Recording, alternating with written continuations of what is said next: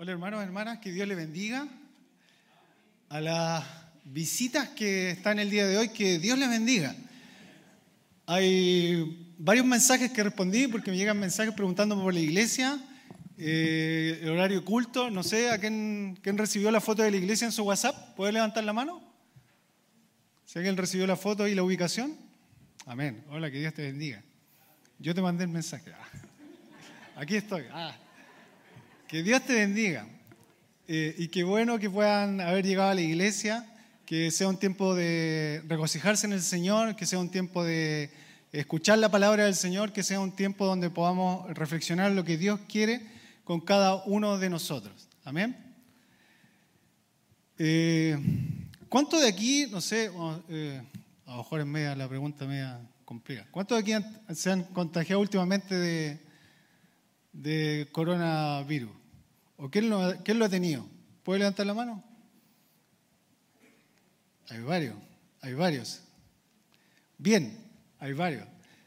Eh, recordarles que no tenemos aforo hoy, hoy día en nuestra iglesia, por lo menos hasta esta semana, pero debemos usar nuestras mascarillas, ¿ya? Así que eh, deben usarlas de manera correcta, ¿ya? Eso es un aviso previo, para que tengamos esa precaución. Y obviamente también traer el, pase de movilidad, que no voy a hacer más comentarios, pero bueno, hay que traerlo, ¿ya? Así que, por favor, para que podamos tener esas precauciones. Eh, también decirle que nuestro pastor está en Curicó, así que estemos orando por Pastor Patricio. Le tocaba hoy día visitar el pastor administrativo de la iglesia de Curicó, así que en la mañana viajó hacia allá, así que estemos orando por nuestro pastor que está hoy día ahí en Curicó. ¿Ya? Bien, eh, hemos estado con una serie de mensajes eh, relacionados con el Evangelio cuádruple. ¿Ya? Y el principio de sanidad divina expuesto en el Evangelio cuádruple eh, provee un balance entre lo que es la palabra de Dios, dice al respecto, y lo que provee también y lo que nosotros anhelamos que suceda cuando somos confrontados con la enfermedad o y o el sufrimiento. La enfermedad existe, hermano, y existirá. Hasta su erradicación total en la segunda venida de nuestro Señor Jesucristo o hasta que soberanamente Dios así lo decida. Y algo eh, mientras yo preparaba el mensaje, decía la enfermedad es transversal. Y hoy día lo podemos notar o palpar, palpar más fuertemente eso. Le puede llegar al que tiene menos recursos, al que tiene recursos medios y al que tiene más recursos. Pero es transversal, no hace diferencia. Llegó y muchas veces llegó para quedarse, o quizás puede que el Señor también en su gran misericordia puede sanar. Simpson, Alberto Benjamín Simpson, que es el fundador de nuestra iglesia, dice que no presenta la sanidad divina como algo que ocurría en la vida de cada cristiano, sino que es Dios obrando soberanamente en favor nuestro conforme a su propósito y fundamentado en su palabra. En el esquema que Simpson muestra en el Evangelio cuádruple, presenta a Jesús como sanador y eso es lo que hoy día queremos hablar, que tomó nuestras enfermedades y llevó nuestros dolores. Eso dice en Isaías capítulo 53, 4, y también nuestra hermana Fabiola nos hacía mención que aparece también en primera o segunda de Pedro. Es parte de la expiación o el sacrificio que Jesucristo hizo en la cruz por usted y por mí. Y las acciones de Cristo en la cruz señala también Alberto Benjamin Simpson, nos ha traído libertad de espíritu por medio de la salvación, libertad del alma mediante la santificación que escuchábamos hace dos domingos atrás y libertad de hoy día quisiera compartir con ustedes. Y vamos a ver desde el versículo 21 en adelante, y le voy a invitar ahí que me acompañe con la lectura primeramente, vamos a leer varios versículos, primeramente desde el versículo 21 al 28. Marcos capítulo 1 del versículo 21 al 28. Dice así, y entraron en Capernaum y los días de reposo entrando en la sinagoga, enseñaban y se admiraban de su doctrina porque les enseñaba como quien tiene autoridad y no como los escribas. Pero había en la sinagoga de ellos un hombre con espíritu inmundo que dio voces diciendo, ah, ¿qué tienes con nosotros Jesús Nazareno? ¿Has venido para destruirnos? Sé quién eres, el santo de Dios. Pero Jesús le reprendió diciendo, cállate y sal de él. Y el espíritu inmundo, sacudiéndole con violencia y clamando a gran voz, salió de él. Y todos se asombraron de, la, de tal manera que discutían entre sí, diciendo, ¿qué es esto? ¿Qué nueva doctrina que está, que está con, con, can, perdón, con autoridad manda a los espíritus inmundos y le obedecen? y muy pronto se difundió su fama por toda la provincia alrededor de Galilea. Señor, te damos gracias por tu palabra. ¿Cuánto necesitamos, Señor, escuchar su palabra? ¿Cuánto necesitamos escuchar su voz hoy, Padre? Ayúdenos a abrir, Señor, nuestro entendimiento espiritual. Ayúdenos, Señor, a abrir nuestra mente, nuestros oídos, nuestro corazón, Señor, a su palabra. Ella, Señor, es la que nos hace cambiar, Señor, la que nos hace, Señor, renovar, Señor, nuestro entendimiento. Que usted, Señor, sea el que nos guíe en todo. En el nombre de Jesús, amén. Vemos aquí que Jesús entró a Capernaum. Quiero señalar algunos, algunas cosas aquí en específico eh, de lo que aparece aquí en relación a que Jesús expulsa aquí un espíritu inmundo. Y vemos que llega a Capernaum, un puerto que es marítimo, que está ahí en Galilea, donde el Señor se estableció. E incluso algunas señalan que Jesús llega ahí a Capernaum como una especie ahí de, cuartel general. Y lo, y lo, recalca ahí Mateo 9.1 que dice eh, que llegó a la ciudad del Señor. Entonces vemos cómo el Señor se va moviendo aquí y ya eh, eh, y gran parte de su ministerio lo hace ahí en Galilea, que es una zona donde viven muchos gentiles, también judíos, ¿ya? Y el Señor inicia su ministerio, bueno, el versículo 14, un poco más adelante nos dice, después que Juan fue encarcelado, Jesús vino a Galilea predicando, dice el Evangelio, del reino de Dios. Entonces, el Señor sale y va hacia Galilea específicamente, ¿y cuál es la misión de él? y eso quiero también que recalcarlo, que él sale predicando el Evangelio. Y dice el versículo 15, y el, eh, dice, el tiempo se ha cumplido y el reino de Dios se ha acercado, arrepentíos y creed en el Evangelio. Entonces el Señor dice y predica que el reino, el tiempo primeramente se ha cumplido. El tiempo se ha cumplido, hermano. Y el reino de Dios se ha acercado. El reino de Dios se ha acercado también a usted y a mí en este tiempo. Y, eso, y así comienza el ministerio del Señor, aquí podemos ver.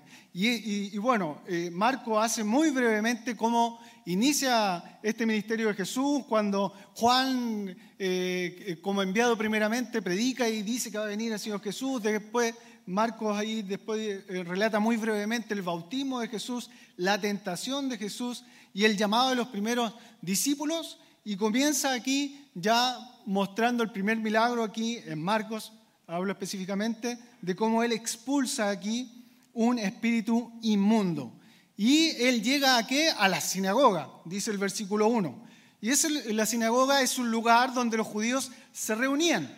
Los que no vivían en Jerusalén que eran donde se encontraba el templo para adorar y estudiar las escrituras en el día de reposo, es decir, si lo llevamos a esa época, el día sábado. En el resto de la semana, las sinagogas funcionaban como escuelas o tribunales, podríamos decir, que veían delitos, menores. El culto en la sinagoga era muy parecido al de las iglesias cristianas el día de hoy si lo lleváramos al tiempo nuestro o a la iglesia cristiana, al culto que estamos teniendo el día de hoy. Luego de las eh, lecturas de las escrituras, el líder o el rabí o el maestro de la sinagoga seleccionaba a una persona calificada para que enseñara sobre la lectura recién mencionada. Y en esta oportunidad le tocó al Señor Jesús. ¿Y qué ocurrió con la enseñanza dada por Jesús? El versículo 22 que leímos nos explica qué ocurrió. No nos dice eh, qué es lo que, cuál fue la lectura. Marcos no se, no se detiene en eso, pero sí hace mención a algunas otras cosas. ¿Y qué ocurrió? El versículo 22 nos dice que se admiraban de su doctrina, porque les enseñaba como quien tiene autoridad y no como los escribas.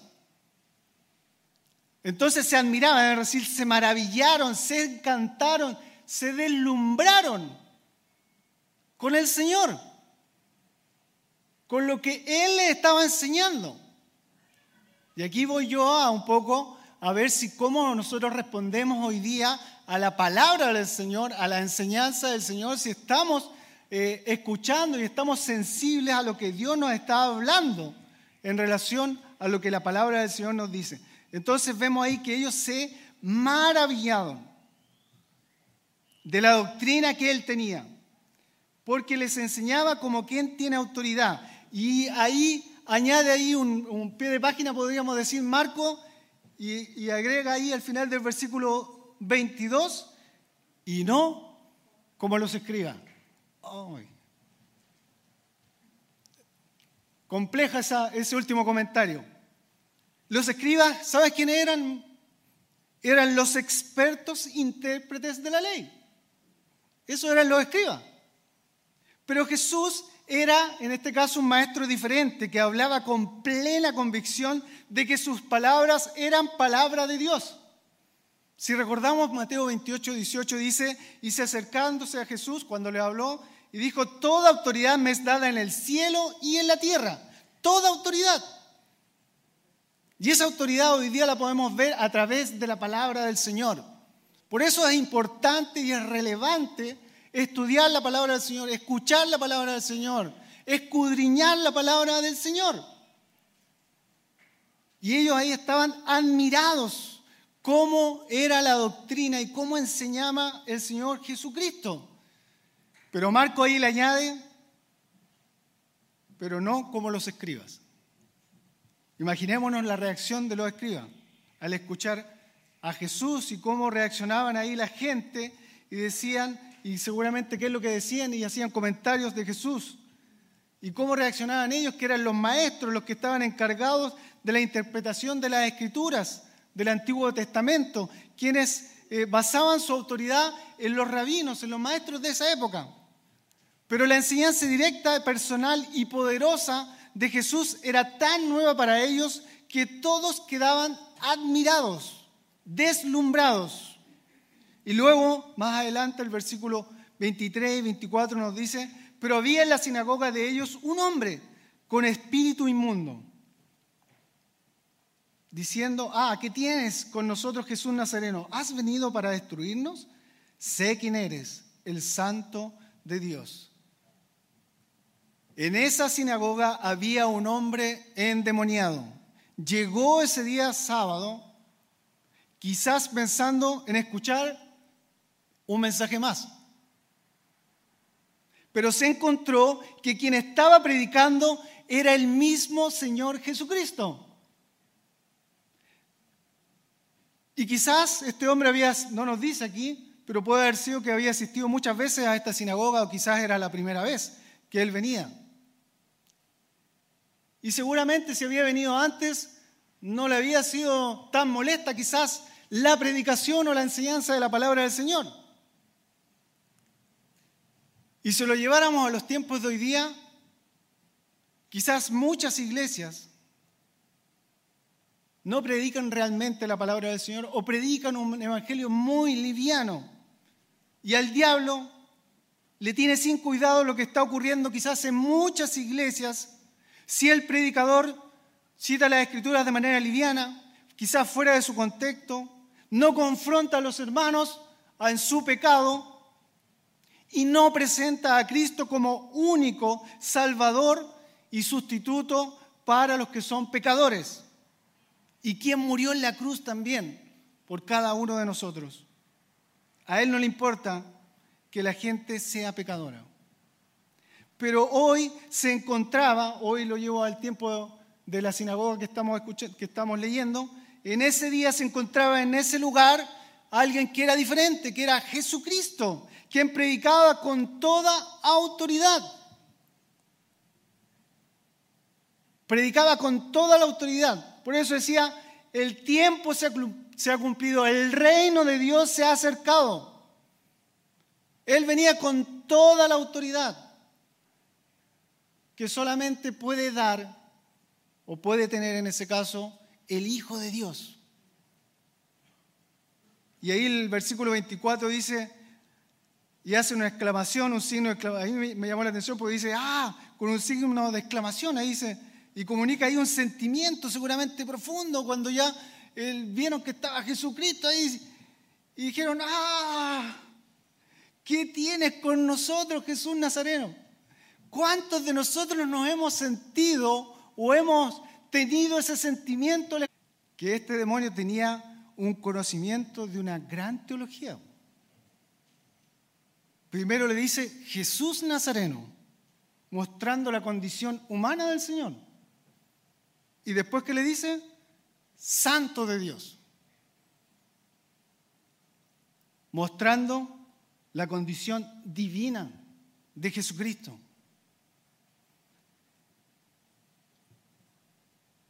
¿Y no ocurre eso muchas veces en la iglesia? ¿Cuántos de aquí tienen, o cuántos tenemos podríamos decir? ¿O cuántos piensan tener una gran teología, tener un gran conocimiento? Los demonios la tenían. Y en Santiago 2, no recuerdo el versículo, dice, ¿crees en Dios? Qué bien que creas en Dios. Los demonios también creen y tiemblan. Gracias. Y eso es una reflexión personal que debemos hacer. Cuando escuchamos la palabra del Señor, ¿cómo respondemos? Respondemos con ese, ay Señor, de nuevo. ¿De nuevo me estás confrontando? Ay Señor. Pero Jesús, ¿cómo le responde? Ahí el versículo 25 le dice, cállate y sal de él. Nada más, esa es la voz de autoridad. Cállate y sal de él con toda la autoridad que tenía el Señor le manda a callar y a salir de la persona, de este endemoniado. Y ese cállate, cuando uno, miremos un poco a lo mejor la, palabra del Señor y, esto con un, poquito más de, imaginación. Y, cuando, y cuando uno ve al Señor Jesucristo o, ve, o ve las pinturas, ven un, el Señor Jesucristo como que siempre es delgadito, y, menudo, podríamos decir, ¿cierto? Como que, y delgado. Pero me imagino que el, Señor eh, eh, en ese tiempo tenía era carpintero. Debe haber tenido una contextura diferente a como la pintan, me imagino yo. Aquí estoy hablando personalmente. Y cuando aquí leemos dice, cállate y sal de él, no creo que el Señor le haya dicho, cállate, sal de él.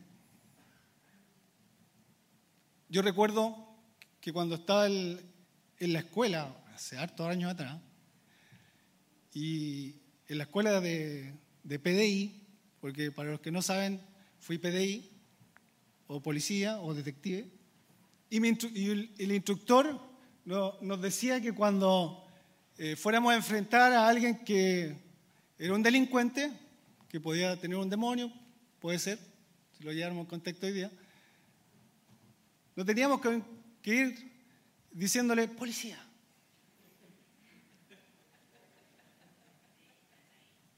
Claro, policía, alto ahí. Porque nadie se iba a detener así. Entonces él lo verbalizaba y, decía, si lo llamamos al Señor, cállate, sal de él. Con autoridad, entendiendo que la autoridad venía de Dios.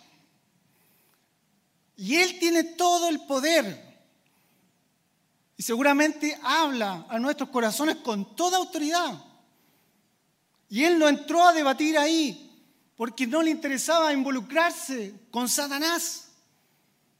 Le interesaba que saliera de esa persona. ¿Y qué ocurrió? El versículo 26 dice, y el espíritu inmundo sacudiéndole con violencia y clamando a gran voz, salió de él. Este espíritu inmundo le obedeció al Señor. Estamos obedeciendo a la voz de Dios. Y el versículo 27 dice, y todos se asombraron de él. Pero podemos ver aquí cómo el Señor obra en la vida de esta persona. Pero podemos ver aquí cómo el Señor obra en la vida de esta persona cuando llega a esta sinagoga. Y este es el preámbulo, porque quiero seguir aquí con el versículo 29. Entonces, ¿qué ocurre cuando el Señor sale de la sinagoga? Porque quiero llevarlo al contexto, por eso le quise eh, partir desde este, este, este texto. Y al salir de la sinagoga, el versículo 29, si me siguen ahí, de Marcos capítulo 1, dice, vinieron a casa de Simón y Andrés con Jacobo y Juan, que eran los primeros, los primeros discípulos que el Señor llama. Cuando usted ve un poco más adelante ahí, eh, el llamado de los primeros cuatro discípulos son Simón, Andrés, Jacobo y Juan. Y la suegra de Simón estaba acostada con fiebre y enseguida le hablaron de ella. Entonces él se acercó y la tomó de la mano y la levantó e inmediatamente le dejó la fiebre y ella le servía. Amén.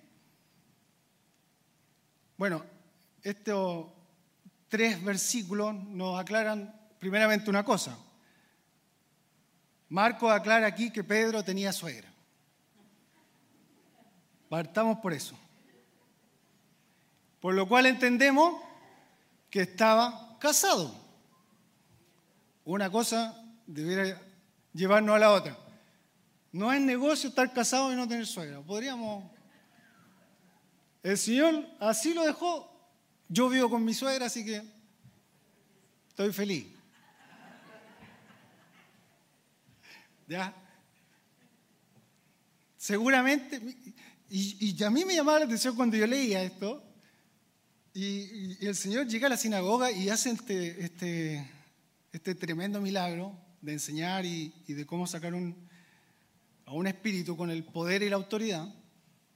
Y después sale y va a la casa de, de Pedro a tratar con la suegra. Si lo lleváramos a nuestros días, queremos decir que Pedro se llevaba bien con su suegra porque le pidió a Jesús que fuera a orar por ella. ¿Ah? Saquemos, hermano, saquemos lecciones de esto. Llévelo a la práctica a su, a su vida. ¿Ya? Entonces vemos que Pedro y Andrés, Jacobo y Juan eh, llevan a Jesús ahí a donde está la suegra de Pedro. Y vemos aquí que dice que, eh, y la suegra de Simón estaba acostada con fiebre.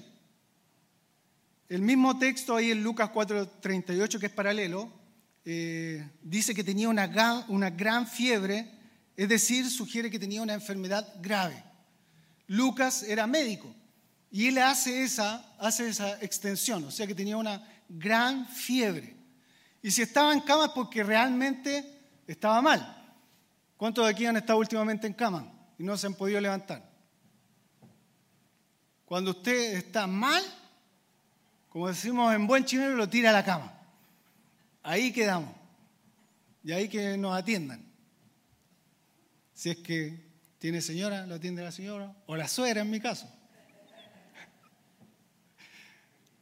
Pero aquí vemos que el señor eh, Marcos nos dice que la suegra estaba con fiebre y además estaba acostada. Y la fiebre es eh, una reacción a alguna enfermedad o infección. ¿Cierto? Aquí tenemos enfermeros, médicos que nos pueden corroborar eso. Entonces, vemos aquí que Jesús dice que se acercó, tomó su mano y la levantó. Entonces, ¿qué ocurrió? Dice ahí el versículo 31, inmediatamente le dejó la fiebre. Inmediatamente le dejó la fiebre. Cuando el Señor Jesucristo llegó a ese lugar, a esa casa, con la petición que le habían hecho sus discípulos, Él entendió la necesidad de esta mujer. Y cuando toca el Señor a esta mujer, la tomó de la mano y la levantó. Y seguramente esta mujer dejó que el Señor la tocara y dejó que el Señor la levantara. Y me imagino que si ya se estaba levantando es porque ya comenzaba a sentirse mejor. Cuando nos levantamos porque ya estamos un poco mejor. Y aquí vemos, y, dice, e inmediatamente le dejó la fiebre. Yo no sé cuánto demorará en bajar una fiebre. No, pude averiguarlo, pero no creo que sea instantáneo. Pero podemos ver cómo el Señor, y cómo hace mención aquí, que inmediatamente le dejó la fiebre. Y después de eso, ¿sabe lo que hizo ella? esperó sentirse mejor para servirle al Señor. ¿Qué dice? Inmediato propósito del Señor es servirle. Propósito del Señor es servirle. Entonces, la reflexión es suya también, cómo se ha sentido físicamente este último tiempo. Y si el Señor le ha sanado, la pregunta es si usted le está sirviendo al Señor. Y aquí en la iglesia tenemos hermanos que dan un testimonio extraordinario de cómo han tenido largos procesos de tratamiento y en esos largos procesos de tratamiento sirven al Señor. Gloria al Señor por eso. Y gracias por nuestros hermanos que nos dan testimonio, a los que podemos estar sanos quizás, o un poco más sanos.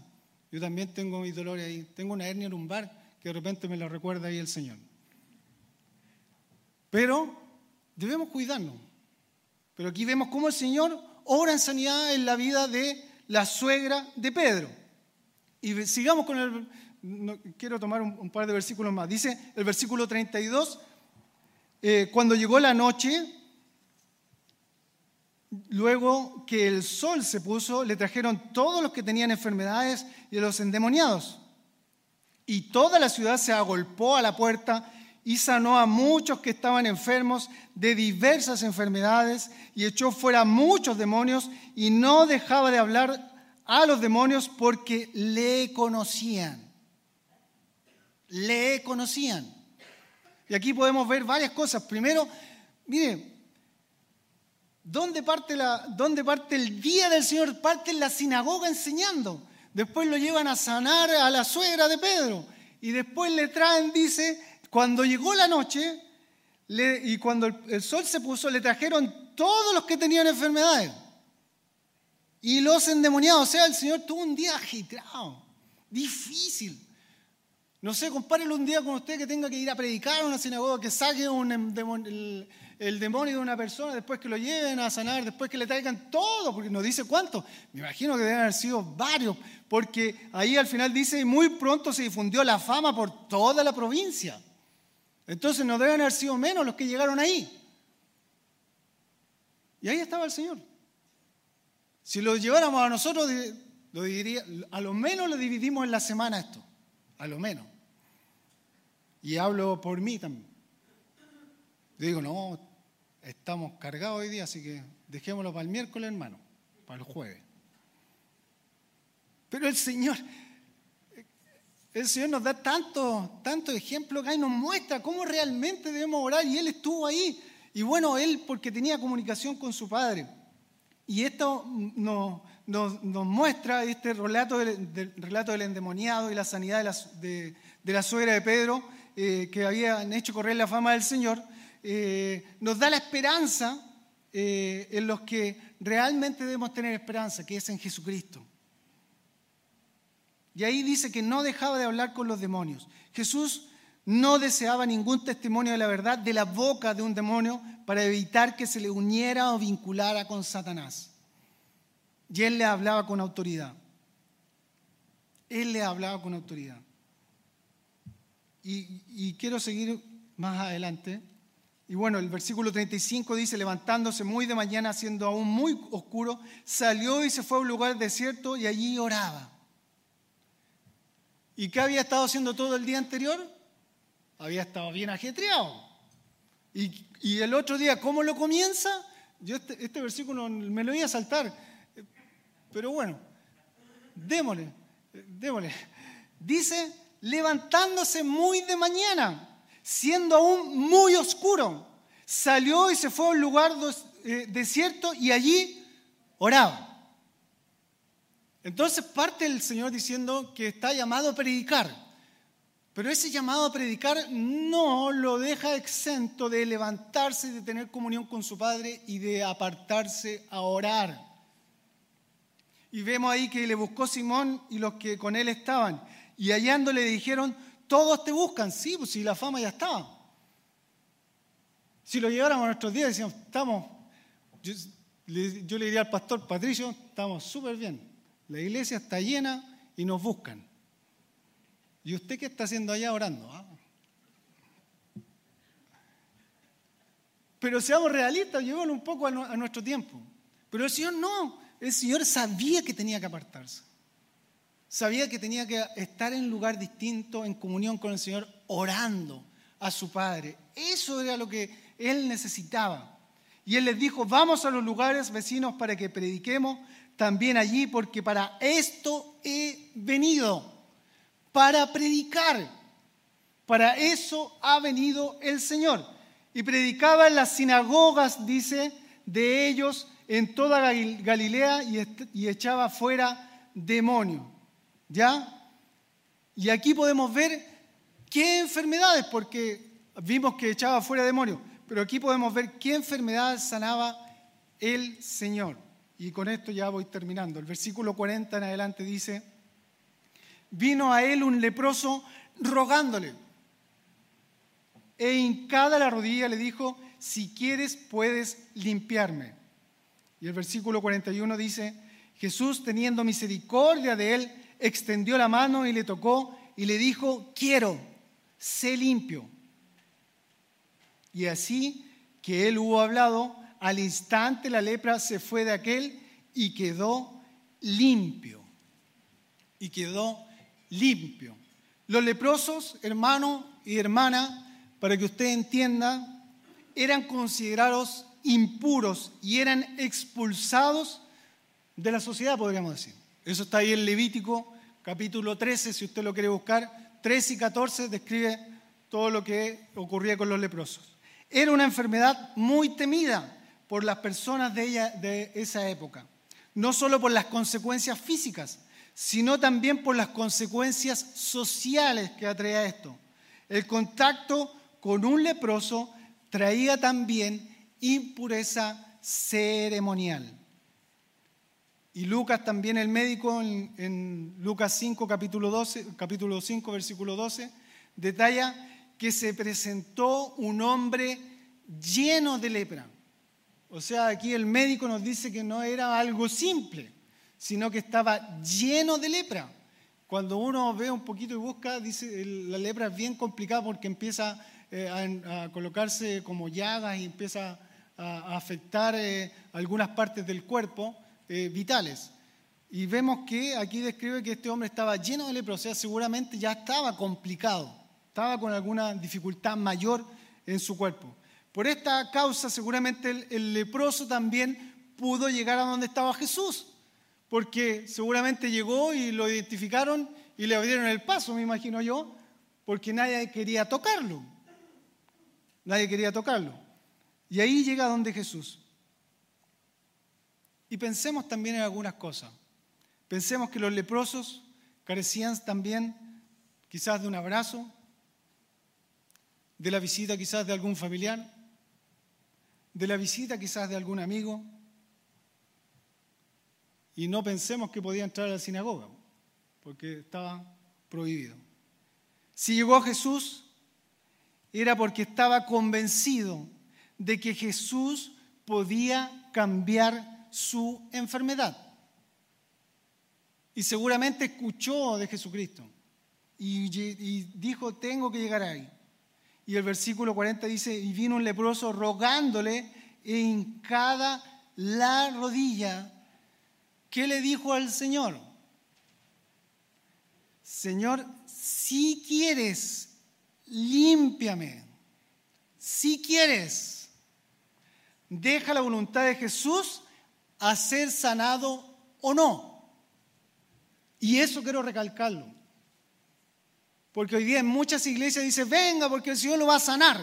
Amén, sí, puede que el Señor lo sane y tiene toda la autoridad y todo el poder. Pero si es la voluntad de Dios, si es la voluntad de Dios, aquí nos da claramente esa señal, la palabra del Señor en Marcos, dice, eh, y le dijo, si quieres, puedes limpiarme, si quieres. Y Jesús teniendo misericordia, solo Marcos aquí menciona la reacción emocional de Jesús con respecto a la condición desesperada de este leproso. Y ahí Marco le dice, y Jesús teniendo misericordia, teniendo misericordia, extendió la mano y le tocó. O sea, entró en contacto con este leproso. Contrario a lo que hacían los maestros y los rabinos, quienes evitaban a los leprosos para no ser ceremonialmente impuros. Jesús aquí expresa su compasión por medio de un gesto físico. Y seguramente si lo llevamos quizás a ese tiempo, era el primer contacto físico que este hombre quizás tuvo en mucho tiempo. Cuando quedamos aislados por el coronavirus, muchos quedamos ahí en, distintos lugares y cuánto apreciábamos un abrazo de, un ser querido, cuánto apreciábamos el, el vernos, cuánto apreciábamos el tocarnos. Imaginemos una persona que tiene lepra y que ya está condenada socialmente. Y el versículo 42 dice, así que él hubo hablado y al instante la lepra se fue de aquel y quedó limpio. Al instante nuevamente la lepra se fue de él y quedó limpio. Cuando yo averiguado el tema de la lepra, según lo que averigüé, si después me, me corrige, a lo menos se demora seis meses. Seis meses a dos años en recuperarse a alguien. Hoy día está la posibilidad con medicamentos. Seis meses. Y el Señor en un toque, sano, listo. Así obra el Señor, hermano. Ese es el poder, esa es la autoridad que tiene el Señor. Ese es nuestro Cristo, su Cristo, sanador. Ese es. Ese es el hombre en el cual, usted ha creído. El Hijo de Dios, quien aquí nos representa como decía al principio, Jesús vino para tomar nuestras enfermedades y dolores en nuestro cuerpo y clavarlas a la cruz del Calvario. A la cruz del Calvario. Necesitamos nosotros la sanidad integral que solo da nuestro. Él es el único que nos puede dar sanidad integral. Todavía hay enfermos físicos que anhelan ser tocados por Jesús, que es el gran sanador. Y todavía tenemos personas que buscan también esa sanidad interior que solo la da nuestro Señor Jesucristo. Él es el que cura la enfermedad física, pero también los dolores internos que podamos tener. Amén. Yo le invito a ponerse de pie.